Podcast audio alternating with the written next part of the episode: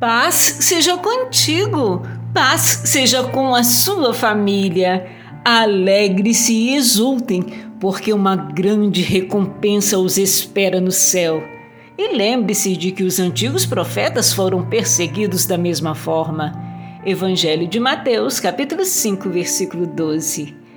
Verdadeiramente, o filho da fé deve se alegrar em sua perseguição, pois nela encontrará união com Cristo.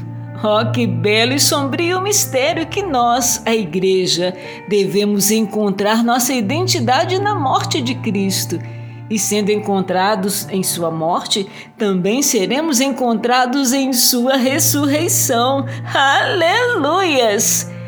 Ele nos revelou o mistério da Sua vontade, segundo o seu propósito que Ele apresentou em Cristo.